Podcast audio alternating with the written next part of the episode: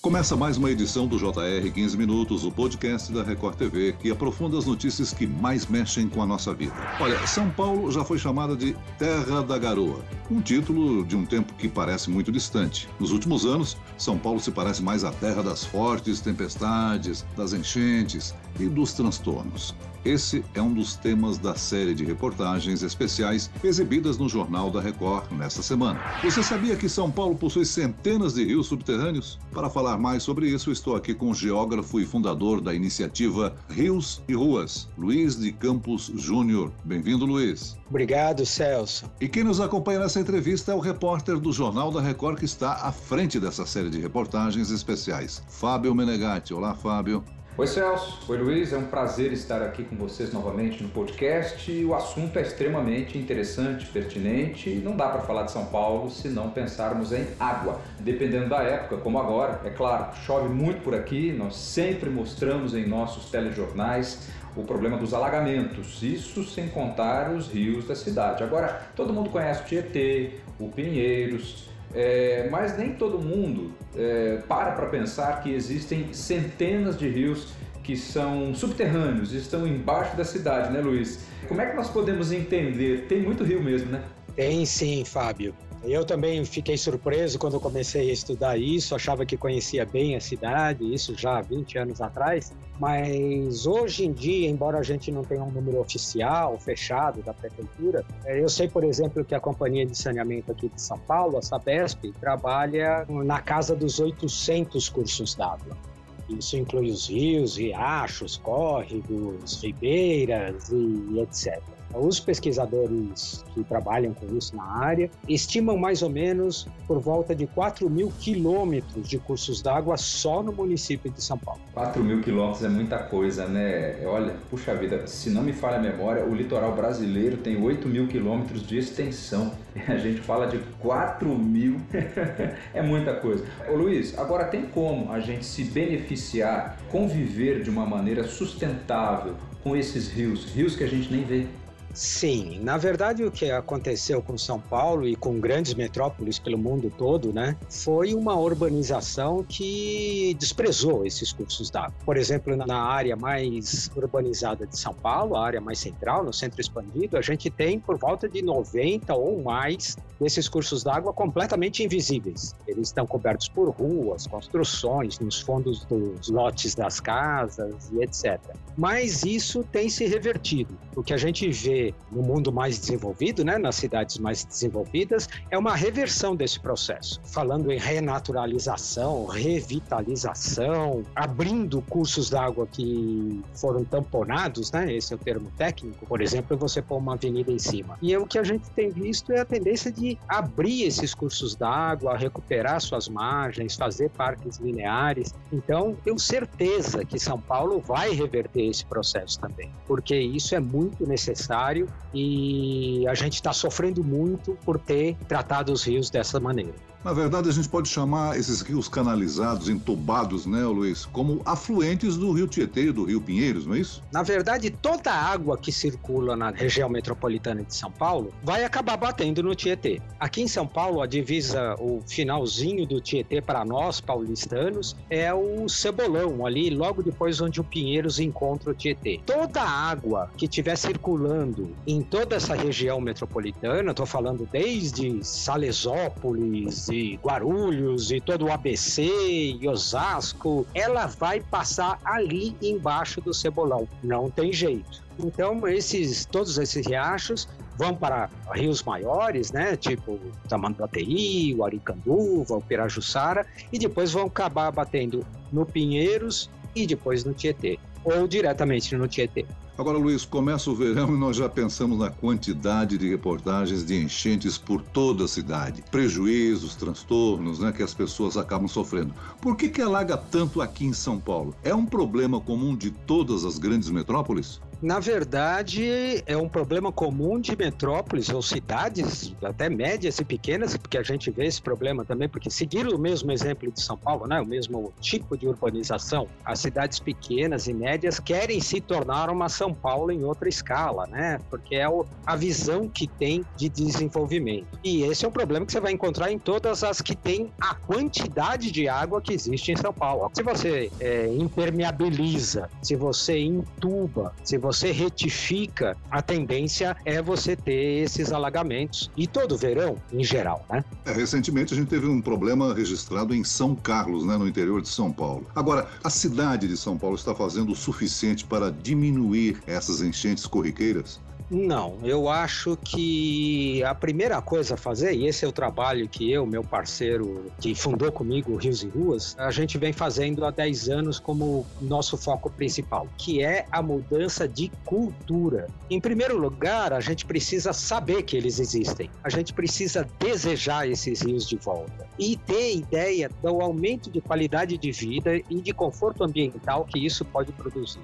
Então, essa mudança de cultura vai levar com que a população pressione os gestores e os, os planejadores da cidade a fazer uma urbanização diferente, uma, uma urbanização que leve em conta essa água, leve em conta esses cursos d'água e que vai se beneficiar disso. É o que a gente tem visto pelo mundo todo em, em cidades mais desenvolvidas. Luiz, é, tem um assunto que nós abordamos na reportagem e que também foi assunto da minha conversa contigo quando nós passamos aquela tarde gravando. Canalização de córregos, canalização de rios. O que um dia já foi tido como uma espécie de solução, a sensação que eu tenho aqui agora se transformou numa dor de cabeça, né? É isso mesmo? Exatamente. Uma coisa que as pessoas têm que ter noção, e aí voltando à pergunta que o Celso acabou de fazer, é que os lugares que enchem em São Paulo, estou dando o exemplo São Paulo, porque é a nossa cidade aqui, são lugares que sempre encherão. Na verdade é isso, são lugares, eles enchem porque devem encher. Se você for em cada um desses pontos de alagamento, você vai ver a relação direta deles, do local onde houve o alagamento, com a existência de rios. Então, então esses locais eles enchem porque devem encher. Aí a gente fala, nunca vamos solucionar. A verdade é existem outras soluções. Hoje, o que a gente chama de engenharia cinza é essa engenharia que canalizou, que impermeabilizou e etc. Hoje a gente tem uma série de pesquisadores e uma série de soluções tecnológicas que são chamadas no seu conjunto de soluções baseadas na natureza. E o que são essas tecnologias? São tecnologias que levam em consideração a água, levam em consideração que a água deve penetrar no solo, que ela deve diminuir a sua intensidade, a sua velocidade, que ela deve melhorar a sua qualidade até chegar no riacho mais próximo e depois, por fim, em São Paulo, no Tietê. Isso melhoraria não só o problema das enchentes, como o problema do lixo, o problema da qualidade de água que chega até o rio. É lamentável que o Tietê e o Pinheiro sejam esse retrato de falta de consciência ambiental e se transformem em repositório de lixo não deveriam ser provedores de água em épocas de seca, não é mesmo, Luiz? Pelo menos a gente tivesse um maior cuidado com os nossos rios. É a situação do Pinheiros, do Tamanduateí e no Tietê, inclusive, existe um projeto de longo prazo de despoluição. É possível limpar esses rios para que eles voltem a ser o que eram? Olha, bem próximo, Celso. Na verdade, o que eram lá no passado a gente inviabilizou, né? Porque a cidade cresceu muito. Por exemplo, hoje a gente tem as marginais Tietê e as marginais do Tamanduateí e do Pinheiro, só para ficar nos três principais, em que a gente tem uma implantação urbana completa ao, ao lado dessas marginais. Então, você recuperar de volta a várzea do Tietê, a várzea do Pinheiros, a várzea do Tamanduateí, é uma coisa é um sonho quase que utópico. Mas a gente pode melhorar muito. Em primeiro lugar, a gente deve pensar que não adianta fazer projetos de limpeza do Tietê limpando o Tietê. Isso é praticamente enxugar gelo. Toda a água que circula em São Paulo, eu estou falando da água dos riachos, estou falando da água que sai do seu chuveiro, a água que você lava o seu quintal, o xixi do cachorro na rua, toda essa água vai bater no Tietê. Então, se a gente não estiver trabalhando desde as nascentes, é lógico que a gente vai estar tá limpando o Tietê e chegando sujeira o tempo todo no Tietê. Então, na verdade, a gente precisa fazer o trabalho desde as suas nascentes, ter uma visão sistêmica dessa água. Agora, se a gente não tem nem a clareza de que todo o Tietê é formado por todos esses afluentes, esses mais de 800 cursos d'água que existem no município, aí a gente não vai solucionar nunca. Creio que dentro desse contexto de despoluição, nós não podemos deixar de lado o assunto saneamento básico, né? Isso é fundamental. Exatamente. É um dos primeiros pontos. Sem fazer a coleta e tratamento dos esgotos, e dos efluentes industriais também, lógico, né? Mas hoje a gente avançou bastante nessa questão dos efluentes industriais. A gente tem o controle do órgão fiscalizador aqui em São Paulo, a CETESB e etc. Hoje é o esgoto é um dos problemas mais graves. Então a gente tem muitos lugares em São Paulo em que o esgoto não é coletado ou às vezes ele é coletado, mas ele é devolvido ao curso d'água mais próximo, ao rio mais próximo sem ser tratado. Sem isso, a gente nunca vai resolver. Hein? Isso não é só uma questão da qualidade da água dos rios, mas é uma questão de saúde pública total, né? Da saúde das pessoas que vivem nesses lugares em que não tem coleta de esgoto. Às vezes o esgoto nem coletado é, porque as pessoas falam assim: ah, mas coletado pelo menos ele é, né? Não, às vezes ele não é, às vezes ele corre em valetas. Ou às vezes, quando temos ocupação na beira dos riachos, que são esses locais mais insalubres que vão sobrando para a população que não tem outra opção e acaba ocupando esses lugares, às vezes ele cai do barraco, né, da, da casa da pessoa, direto no cano, você vê ele caindo dentro do riacho. Às vezes a gente está pensando lá no barraco, está jogando direto do caninho do banheiro dentro do rio, às vezes um shopping ou um condomínio de luxo jogava o esgoto diretamente no Rio Pinheiros, porque na margem esquerda não tinha um coletor tronco para coletar esse esgoto. Ô Luiz, você citou aí o problema das ocupações desordenadas que ocorrem principalmente nas periferias das grandes cidades, né? Isso acaba provocando deslizamentos, prejuízos. É outro transtorno provocado pelas grandes chuvas, né? É verdade. Aqui em São Paulo a gente tem menos esse problema porque as ocupações em geral são exatamente de fundo de vale, na beira dos riachos, né? Mas tem locais em que eh, as pessoas ocupam também as encostas. São sempre muito perigosas, né? Porque desestabiliza a encosta que é ocupada e se a gente às vezes tem desastres muito grandes. Mas em São Paulo também acontece. É de novo uma visão, uma falta de visão entre o equilíbrio do urbano com o natural. Menegatti, conta pra gente um pouquinho mais do que podemos esperar dessa série de reportagens. Alguma história especial? Olha, foram várias histórias especiais, viu? A começar pelo dia em que eu gravei com o Luiz. Né? Nós fomos ali na Vila Madalena e eu tive a, a sorte de conhecer um córrego que vinha canalizado num determinado percurso ele fica a céu aberto, com uma proposta ecologicamente sustentável. Entrei num trecho dessa galeria para mostrar um pouquinho melhor como é que funciona e ainda tive a honra de conhecer a nascente do Córrego das Corujas. Então acho que isso foi algo que me marcou bastante. Fora as outras histórias, né, Celso? Os dramas das famílias que infelizmente convivem com o drama das enchentes ano a ano.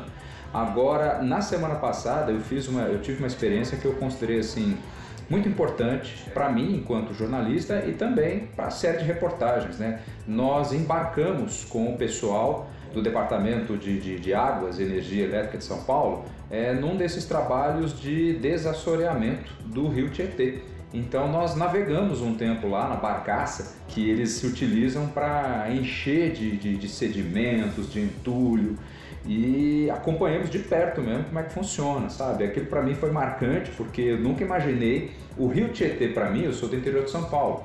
Então a figura que eu tenho do Rio Tietê é algo que talvez muito paulistano não conheça. É um rio limpo, bonito, navegável. A gente pesca e come peixe de lá. Agora, esse Rio Tietê que eu naveguei aqui é algo que ainda nos preocupa bastante. Então eu acho que essa experiência a gente vai mostrar na série de reportagens vai ser bastante esclarecedor, eu acho que vai contribuir, viu, Celso? Como curiosidade, você chegou a entrar em alguns rios canalizados com o Luiz, é isso? Então, na verdade, o Luiz nos mostrou ali uma galeria, né, Luiz? Lá no rio, no córrego das Corujas, e eu adentrei alguns metros ali para dentro. Uma experiência muito ruim, por um lado, quando a gente entra numa galeria. Primeiro tem que se tomar muito cuidado, nessa época de chuva, por exemplo, você não pode adentrar muito uma galeria, porque você perde contato com o exterior e de repente você pode ser surpreendido por uma enxurrada, né? Mas a experiência claustrofóbica e do cheiro, do escuro e dos insetos que a gente encontra, é uma experiência que ao mesmo tempo nos faz refletir como a gente está tratando esse rio. Muito bem, nós chegamos ao fim desta edição do 15 Minutos. Eu quero agradecer a participação do geógrafo e fundador da iniciativa Rios e Ruas, Luiz de Campos Júnior. Obrigado, Luiz. Eu quero dizer que foi uma, um prazer estar com o Fábio em campo e pela oportunidade, Celso, de a gente poder passar adiante essa notícia que eu acho muito importante. Agradeço e parabenizo o repórter da Record TV, Fábio Menegatti, pela reportagem. Fábio. Valeu, Celso. Valeu, Luiz. A honra é toda minha poder conversar mais sobre esse assunto que é tão importante para a nossa cidade, para todo o país. E já quero convidar também é, os nossos ouvintes a assistirem, continuar conosco nessa série que começou nesta segunda-feira e vai até sexta. E Luiz, a sua reportagem ainda vai ao ar. Eu tenho certeza que você vai gostar. Muito obrigado, viu? Esse podcast contou com a produção de Homero Augusto e dos estagiários David Bezerra e Larissa Silva. E eu, Celso Freitas, se aguardo no próximo episódio. Até amanhã.